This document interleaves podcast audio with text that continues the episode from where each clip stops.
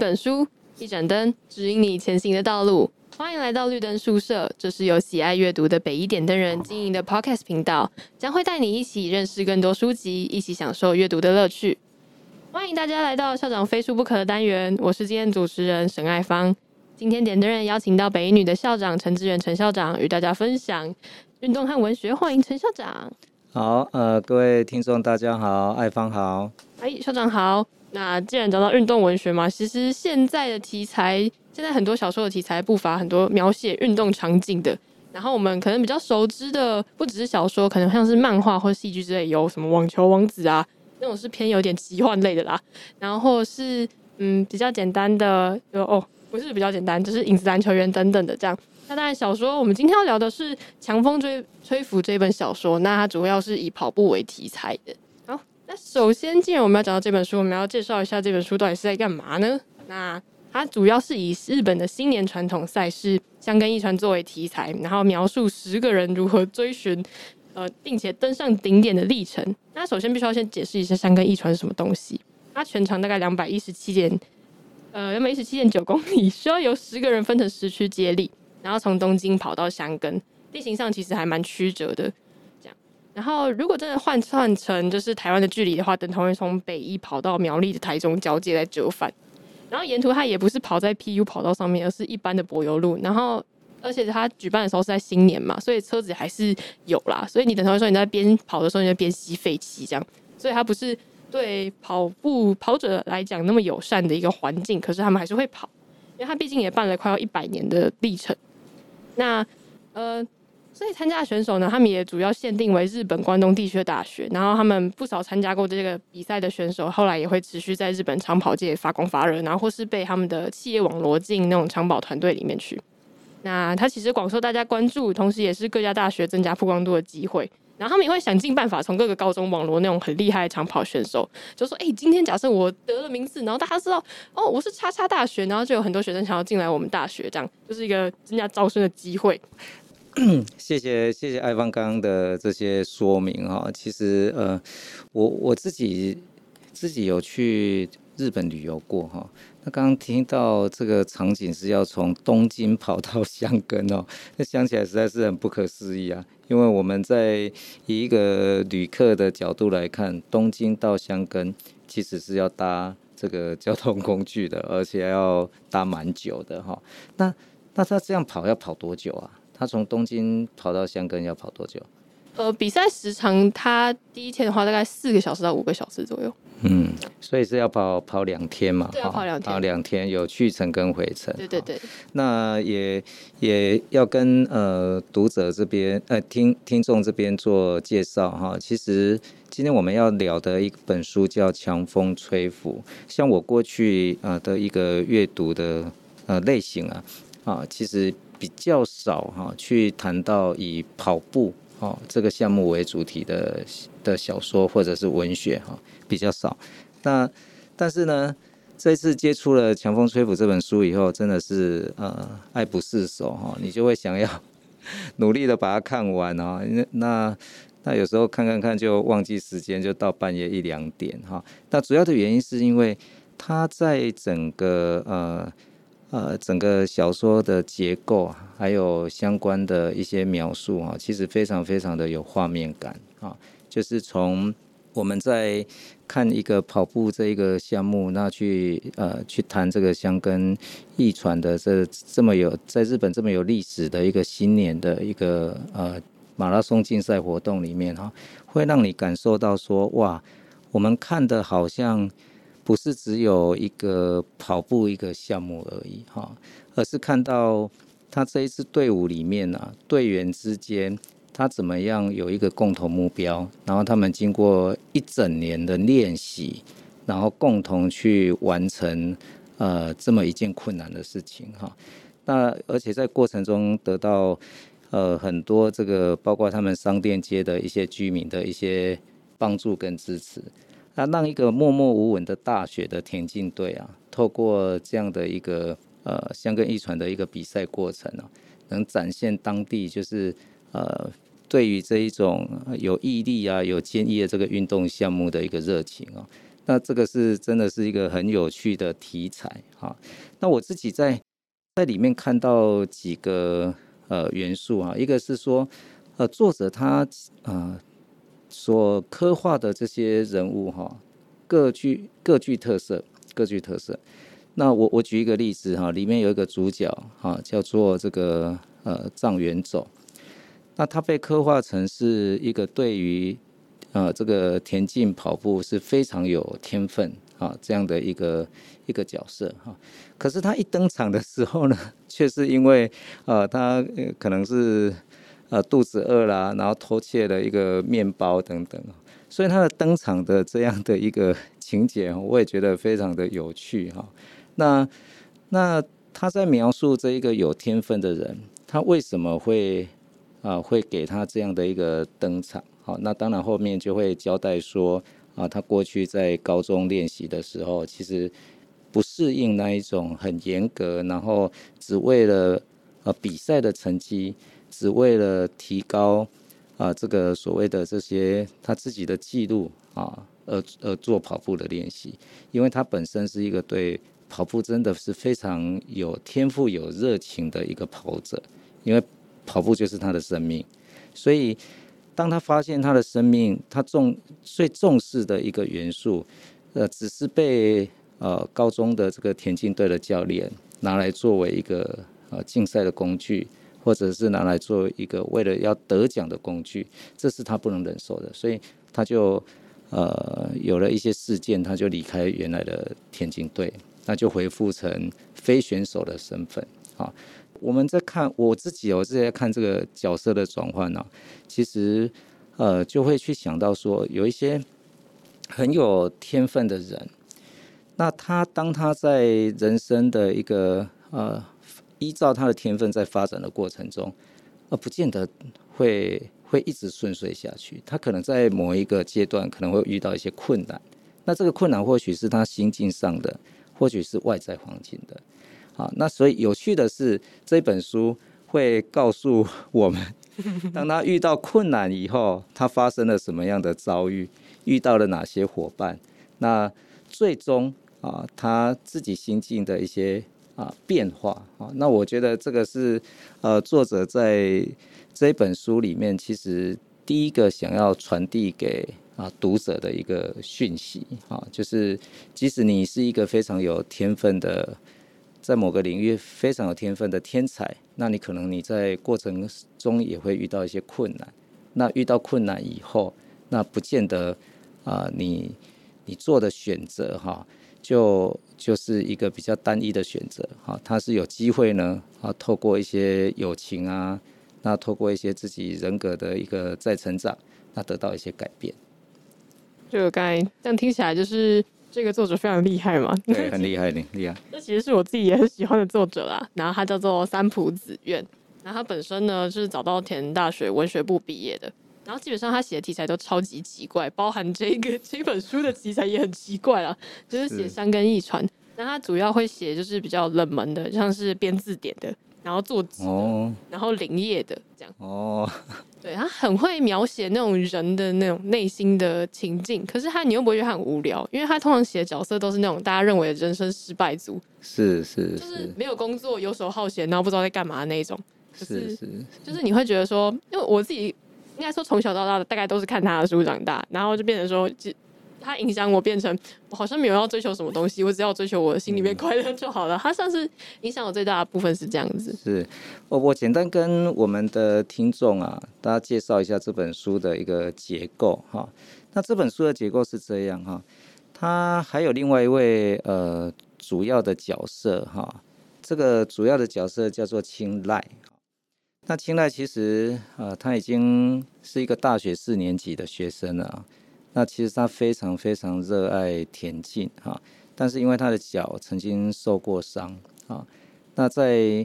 呃前面几个章节其实呃并没有办法很清楚读出啊这个青睐到底他在高中的生活或过去的田径训练的一个状态哈，那大家只知道说啊他非常的努力想要啊凑齐十个队员。那为什么要凑齐十个队员呢？就是刚刚艾芳讲的，就是说要参加箱根驿传，其实就是要它是一个马拉松的接力赛啊。那至少要有十个队员。嗯，好，所以一开始我们在前面，呃，如果呃读者对于这一个箱根驿传这个活动是不认识的话，就会很好奇哈。觉得很好奇，说为什么他在找那个宿舍的室友，一定一定要把他凑齐十个人哈？我们是看到看到中间一段才才清楚。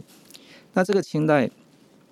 这个清代会一开始想要招募队队，哎、想要招募室友啊啊组成队员的原因，是因为参加这个香根一传是他一辈子的这个梦想。那其实这一个香根一传的活动啊，也是很多。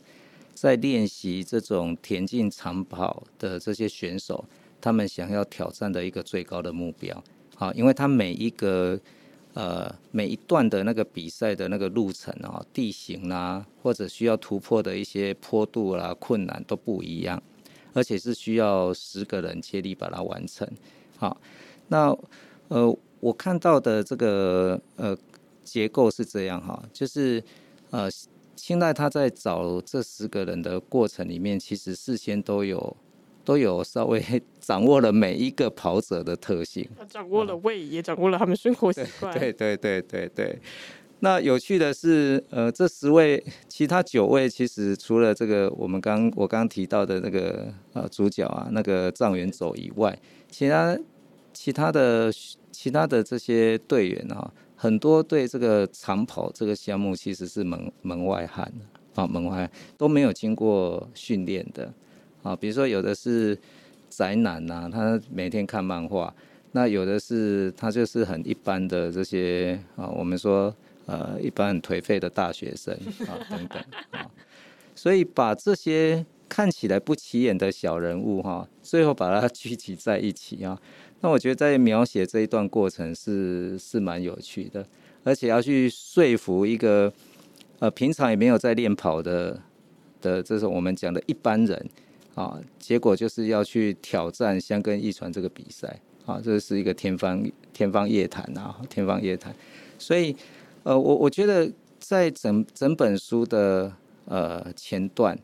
在描述他怎么样去组织。然后去用他用他的一些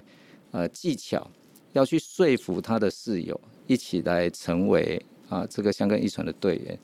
这一段会看到他们之间的一些互动，还有对事情价值的一些判断。我举一个例子好了，在这里面其实藏元走是最懂田径的。所以他第一时间点就觉得不可能，就一群乌合之众，怎么可能去去跑这个香根遗传？那反而是呃搞不清楚状况的，到最后他们觉得哎、好像可以试一试啊，因为这个呃清代把整个活动啊、其实呃讲得蛮。蛮热情的，可以感受到这个清代的热情跟梦想哈。那既然大家都住在同一个屋檐下啊，那也有一定的这个交情，我们就来帮助啊这个清代完成梦想吧哈。也有这样的一个想法啊。所以呃，我觉得作者在写这些不同的不起眼的人物，他心里面对某一件事情的认同跟价值啊，那这一段其实呃会。会让我我们看，至少我自己在看的人是有共鸣。有些时候哈，哎，我们可能在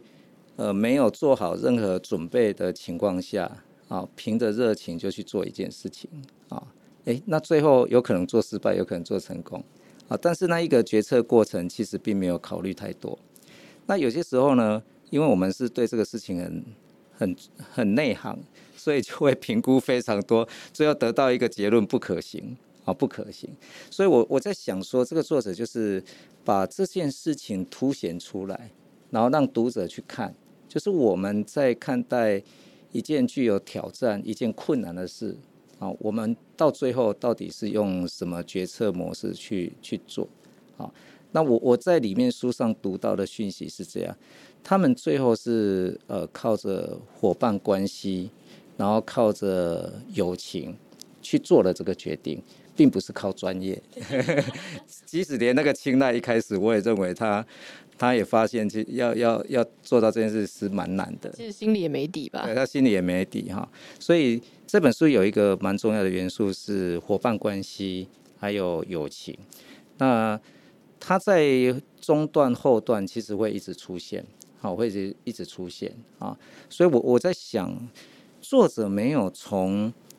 啊这种所谓的。因为田径有很多项目嘛，哈，他没有从一些比如说比较竞争性的项目，反而是选择了一个接力赛的项目，好，那我我认为，呃，伙伴关系或者是友情这两个元素，对作者而言，在这本书是放得非常重的。那其实跑步基本上以我们自己的理解而言，是一件很孤独的事情。对，可是反而透过接力赛的话，就可以把所有人都串在一起。是是是很特别，我觉得这个作者，哎，我同意刚刚爱芳讲的，这个作者真的蛮厉害的。他就是当初为了要准备这本书，然后就准备了六年，然后到处去各大大学的那个田径社采访，然后就是做田调这样，然后才写出来这本书。嗯嗯，他其实本身是一个运动白痴。他不擅长跑步，然后跑步会跑的就像死的那一种，可是还是写的这个部分。哎、欸，那那我想问一下艾芳，在里面的角色，你对哪一位的印象比较深刻？我最喜欢尼古，哎，尼古他是蛮特别的，他是一个大只的家伙，然后一天到晚，哎、欸，他一直延毕这样子，原本是他们学长，然后后来变成学弟。我很喜欢他的原因是因为他。很喜欢田径，很喜欢赛跑，可是因为他太大只，嗯、所以教那个教练当初就说：“那、啊、你不要练好了，你转去投铅球，搞不好说不定成绩会比较好。”可是他那时候就觉得说：“不行啊，我怎么可以这样子不忠于长跑呢？”然后所以他就是还是就是干脆不练了这样。嗯、然后直到青睐跑去找他，然后跟他说：“哎、欸，你要不要再练？”他其实是算是第一个说：“哦，OK。”然后很热衷去跑的人这样。嗯嗯，会让我想到，就是说有一些事情可能没有那么有天赋，然后可是我很喜欢，就还是会去做这样的感觉。就比如说以音乐来讲啊，我可能自己很喜欢，可是我弹不好，可是啊我就喜欢啊，你想怎样？想怎么样？我做不好就做不好啊，咬我啊这样的感觉。哦，尼古这个角色，其实他在前面的分量不多哎哈。我发现你刚爱芳在讲尼古哈，因为。因为这本书主要的这一支队伍有十个十个队员嘛哈，那尼古是其中之一，啊，他也是跟清代哈他们一起住在同一个同一个宿舍里面。那好，那我我对呃尼古的这个角色比较有印象的，应该是后端那边的描述哈，因为在书的前前半段。对他的科学的内容跟画面不多不多，那后面他在跑这个第七区的时候，哦，有蛮多他的一个自我对话哈。那里面也有提到说，其实他高中也有练过田径，那后来因为呃一些身形啊还有条件的原因，他也意识到说，他其实在这个领域是没有办法成为顶尖的跑者。好，所以到大学以后啊，他就他就没有再继续走田径这条路啊，没有再继续走。那那我们再再看尼古他的一些心里面的刻画哈，其实他他会意识到说，原来有一些事情还真的是要有天赋才能，啊，他才有机会到达一个。就是人家讲说那个领域的尖端，可以看到一般人看不到的风景啊啊，他是认命的，但是因为受到这个清代的魅力啊，因为清代是一个对对这个人心非常能掌握的一个 厉害角色哈，阴险的角色，哎，他。他在整个跟尼古的互动过程中，其实给予尼古一些人生的方向，或者找工作不顺利等等一些情绪的支持啊。所以，所以清代呃，对对尼古而言是一个蛮重要的一个伙伴哈。所以尼古也也在第一时间，其实他们在。前面在讨论要不要来参加的时候，尼古应该也是算蛮早表态，可以啊、呃，无所谓啊，我可以可以一起来跑，OK 哈。所以这当然是我对尼古的印象。那我自己印象比较深刻的是王子那个角色啊，里面有一个角色叫王子。那王子他其实就是就是一个宅男呐、啊，他的兴趣就是看漫画，所以任何的运动对他来讲其实都都无关哈，因为他也没兴趣，因为他就懒得动 啊。那可是一个一个不喜欢动的啊这样的一个宅男，然后参与了这个练习，然后继续把这个流程走完，然后包括去参加这个记录赛，然后最后还真的是跑了香根一传。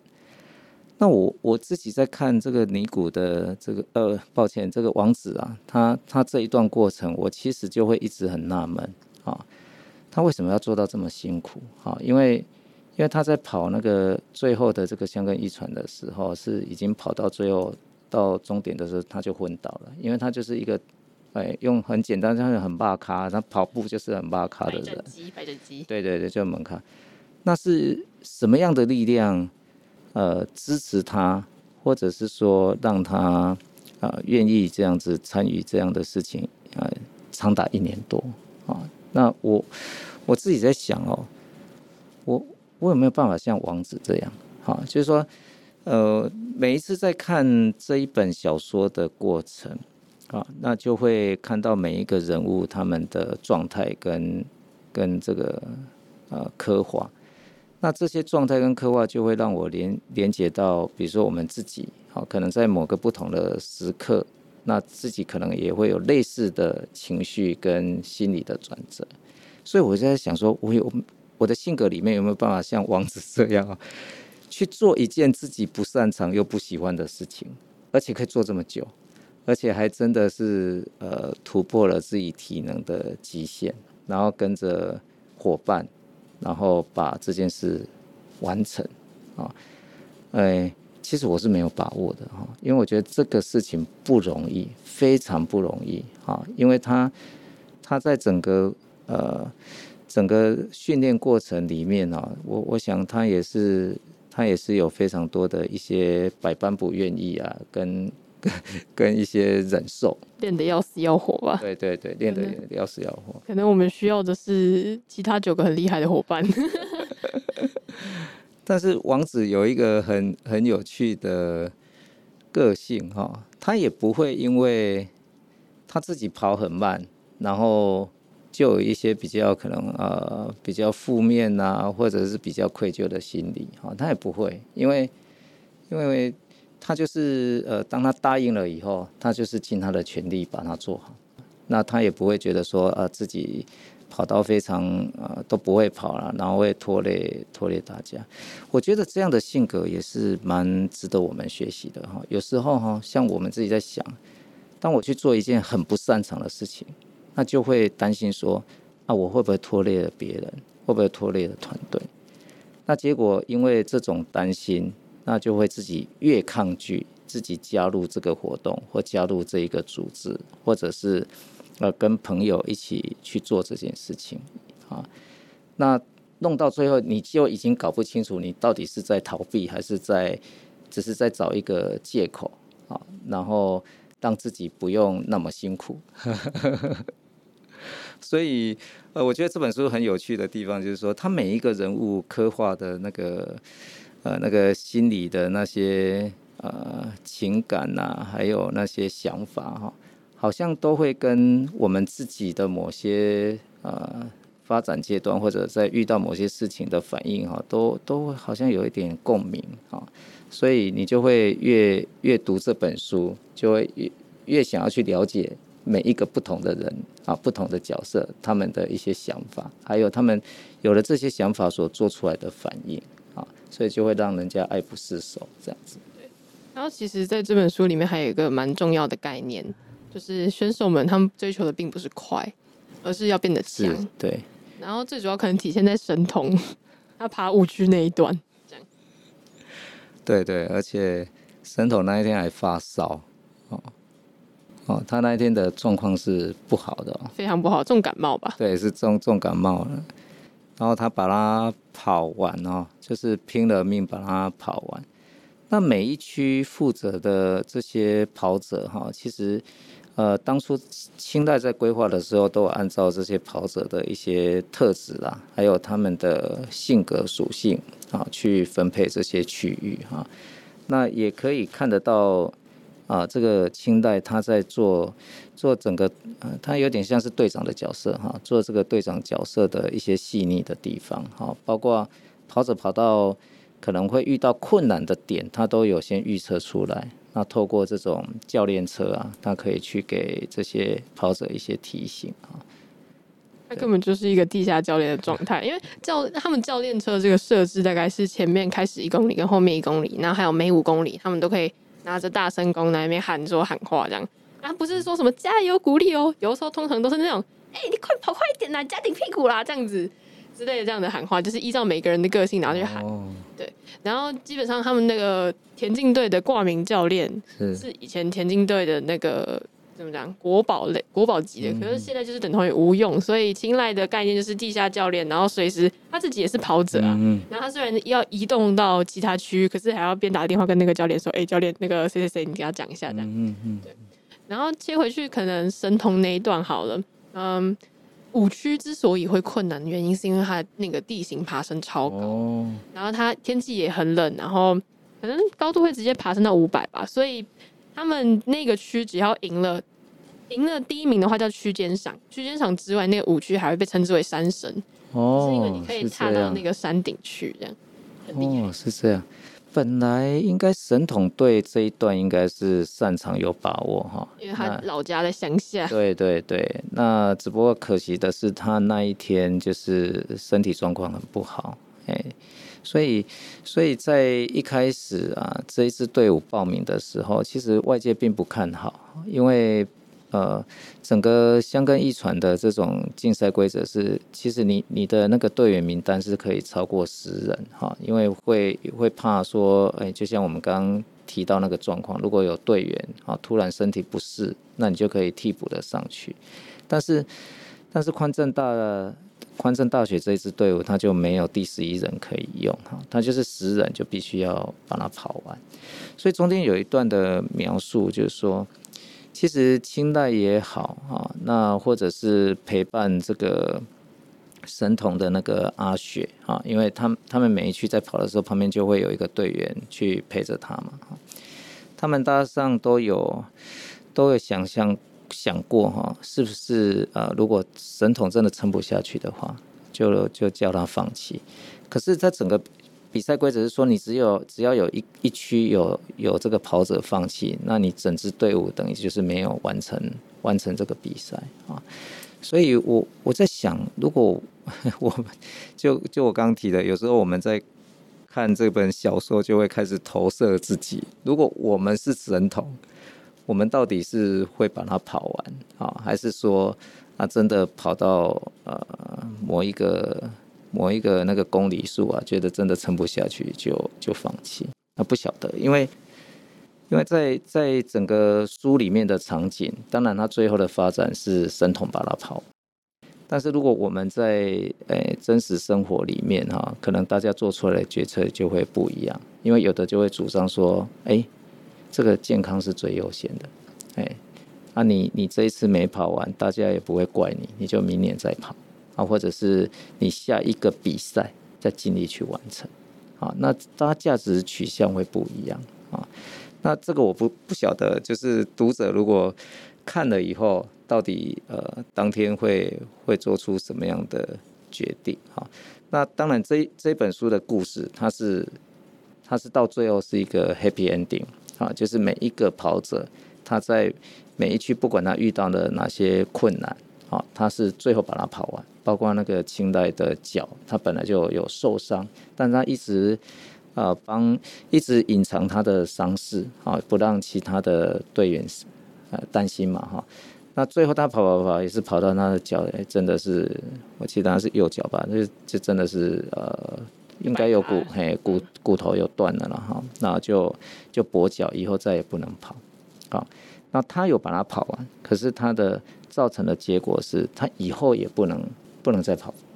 那这是清代的选择，所以我 我就在想说，那如果是我们自己，我们是会选择把它跑完，然后就是赌赌上就是一辈子白咖，还是说不要那么样的跟自己的身体啊做。这样的高强度的一个使用，啊，就是跑慢一点，因为清代会跑那么快，是希望能够让整个队伍呢，他的这个比赛结果可以进到前十名，因为前十名就是种子队，明年就不用再参加前面的这些预赛预赛，对，那他就可以保障啊，这一支队伍明年就可以直接直接参加这个香港一传啊。那可是对青代而言，他已经大四了，所以他在做这个事情的努力，不是并不是为了自己明年还可以参参赛啊。那他就是要，我我认为啦，他就是要去呃守着，就是跟大家当初承诺的这个梦想啊，要把这个名次啊推到尽全力推到最高啊。那这个也是呃看起来一个角色让大家觉得比较心疼的地方，这样。那应该是就是取得一种证明吧，就是我今天有来参加，然后我也有获得一种证明。其实我觉得青睐的话，它比较像是在，也是跟藏原走一样，在寻找一种跑步的真谛吧。嗯，因为其实虽然说他可能高中的时候成绩很好，就是跑步跑起来成绩很好，可是那是因为他爸是田径教练，然后逼他，也不能说逼他，可是就是那样的环境迫使他一定会一直想来去创纪录。可是他那时候受伤了之后，他就开始想说那。那我之后要怎么办？那我应该要继续跑吗，或者什么的这样？然后所以他才进到这所大学来。我觉得香根一传对他来说，算是他对他跑者生涯的一种交代。那也是尽全力想要达到巅峰。就是让我想到，就是我之前看过一本书，他是在讲登山家的，这样就是说很多人都很喜欢，就是冲到那种呃世界的第几高峰之类的。他们通常都会爬到可能自己视网膜玻璃啦。然后或者是就是手脚可能会因为太冷，然后就会截肢啊什么之类的。可是我我有就会想说啊，那你为什么要这样？明明就已经会受伤了，你为什么还要这样？可是有时候就是看为了看到一些平常人看不到的风景，然后是对自己的某一种交代，然后或者是不知道哎、欸，那种心情感觉好像着了魔一样。我说永远没有达到那种境界，永远都不无法理解。嗯，哎。艾芳，我想问你哦，在这这一本书里面，你有没有看过哪几句那个金句是自己特别有印象的？有，其实我很喜欢，就是青睐的时候跟藏原走说，就是他不是希望他在加油，一定要拿到第一名，然后什么之类，他是说。我相信你，你是在我心中里面最强的跑者。嗯，这一句话让我非常感动，因为其实因为我自己是刚考完试的人嘛，然后大家通常都会跟你说加油啊，哎、欸，你一定可以呀、啊，什么什么之类的。其实那些对我来说，我都觉得还好。嗯，我比较希望、比较喜欢的是别人相信我，觉得说、嗯、哦，我一定可以做到，然后也很知道我的底，然后才可以说出这种话。这是我觉得对于。某些可能在追逐名次也好，或是在追逐什么东西也好，我觉得这是一个最棒的肯定。嗯嗯，我我我有两个部分印象蛮深刻的哈，因为有一段是在描述，就是呃，因为跑步这我已经忘记是是哪一位角色讲的哈，就是说，因为跑步这件事情，它是呃，你刚刚提到一个就是自己嘛，很很孤独，然后。要靠自己去去达到那一个速度啦，或者是完成那一个赛事。所以，呃，当旁边的人哈，在对这个跑者讲加油啦、讲努力啦，哈，再撑一下下就会到啊。其实这些这些这些鼓励的话，到最后啊，还是没办法帮助到这些跑者，还是要靠靠这个跑者自己。自己克服他当时候的的状态，那他才能够把他啊、这个跑完这样子哈。那这一段很有意思哈。呃，我我讲的很有意思是这样，像像校长有时候常常就会跟啊、遇到同学啊，就会就会很很自然的勉励同学啊，大家大家念书辛苦了，大家办理活动辛苦了，但实际上来讲。啊，或者实质上来讲，啊，这些呃这些鼓励的话，其实真正对啊这一个学生本人啊，能够能够给他实质的啊所谓实质的帮助，其实是是不大的，因为你看他念书一定是你要你要自己念，对啊，那那一件事情要把它做到好，也是这个人自己要要把它做到好，所以呢，呃。我我在看这一段的描述哈，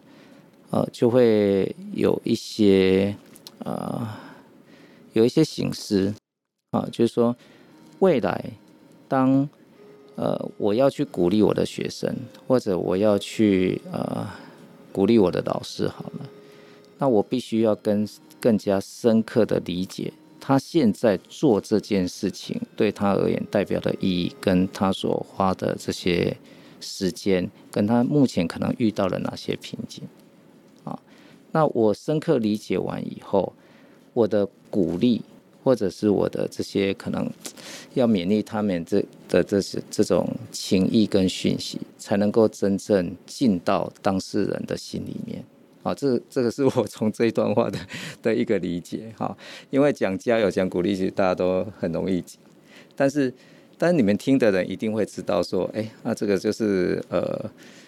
一般性的加油鼓励，还是真的有了解你的加油？其实听的人是分得出来，我我觉得是分得出来哈。那但是但是还是要靠自己啊，因为他还是必必须当事人本身自己的努力哈。那另外有有一句话，我看到那里实在是印象深刻啊，因为他写到说，呃，那应该有一句话，就是说，呃，常常会去讲说，有时候我们会讲说，哎，呃，努力就一定会成功，其实这这是有一点太过于那个。傲慢的想法，哈，那这句话让我也觉得印象非常的深刻，因为因为我们常常会勉励同学嘛，你只要经过努力就一定会成功，但是根据呃校长的这个成长经验哈，其实呃这个命题不见得每一次都正确啊，因为很多事情努力了好像也不会成功这样子，或者你努力了你发现好像没有什么没没有什么收获。好，那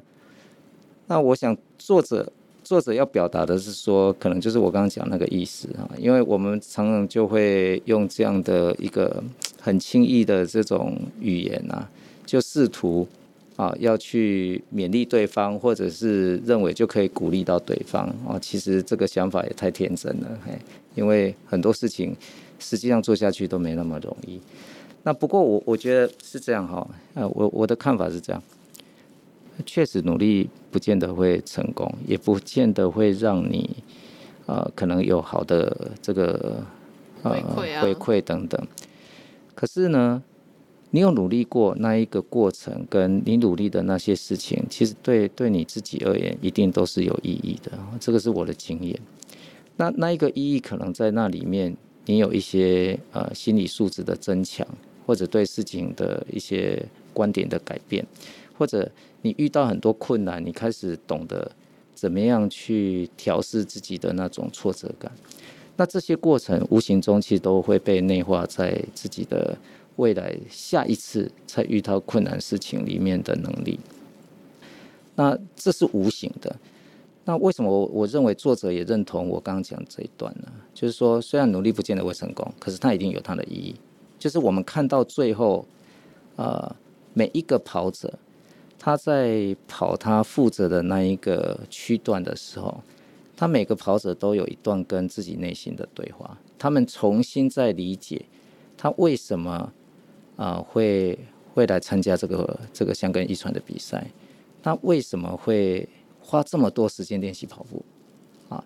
那他为什么现在在在在为了这个想要进到这个种子的资格努力的在跑？啊，所以这事情对他的意义完全不一样了，因为他过去可能只是啊为了帮这个清代完成梦想，那过去可能只是因为他在这个团体里面，他不想要被孤立、被排除，所以就跟着大家一起跑啊，像那个 King，他他大家就这这个风格。可是到最后，他有发现，透过他这一次的跑步的这样的一个。呃，竞赛还有他在努力要突破自己的这个过程，他会重新再检视过去自己性格上的一些呃软弱的地方。那他也从里面啊、学到啊、可以从不一样的视角啊、来看待过去他以为就是呃对他来讲是很不开心的事情啊、比如说像阿雪重新再检视他跟他母亲的这些亲子关系啊、所以这些。都是有意义的啦。就是我我在看这些都是有意义的哈，所以这本书真的是蛮哎蛮特别的哦。它 不是只有在看跑步，也不是只有在看呃这个伙伴或友情的关系，它有蛮多是跟自己的一个心理蛮深层的对话啊。那这些对话也会让我们再回来检视我们做的所有的事情啊，它到底对我的价值是什么？那即使我最后啊没有得到所谓的第一名，或者我没有拿到啊某一个奖项啊，我没有拿到世俗所定义的成就，但是呢，我在努力的过程，其实我已经让自己啊更为成长啊，那让自己呢啊能够更有这个能量跟能力去面对未来的困难。嗯，其实像我自己看这本书的时候，也看了很多次啊。可是最近一次的话，不包含准备这一次的 podcast，是在我学测的时候我在看。其实我就觉得，就是跑跑香根易传跟考试超级像的。嗯，因为可能在跑的过程中，不只是自可能有自己心里面的因素，然后也有可能有外在的压力，然后像是其他跑者，我是很惊讶的，就是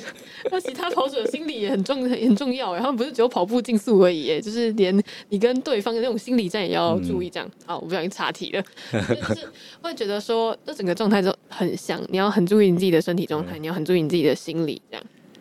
嗯，就是。所以跟准备那个学测啊分科超像的哦，超级像。可是就是真的要很认真的听自己的需求是什么，也不要就是说啊，我只顾了去追逐那个名次，去追逐那个成绩。你要知道你为什么跑，你跑这个的意义是什么？我觉得才可以成为那个最强的跑者，而不是那个最快的跑者。嗯，对对对。好，今天的介绍到这边告一段落。今天所聊的书籍以及线上的借阅方式都会放在资讯栏，欢迎有兴趣的朋友找原书阅读。除此之外，可以在 IG 搜寻北一点灯人，会有更多不同于 Podcast 的内容。我们的频道也有许多主题供大家聆听，欢迎再度订阅，拜拜，拜拜。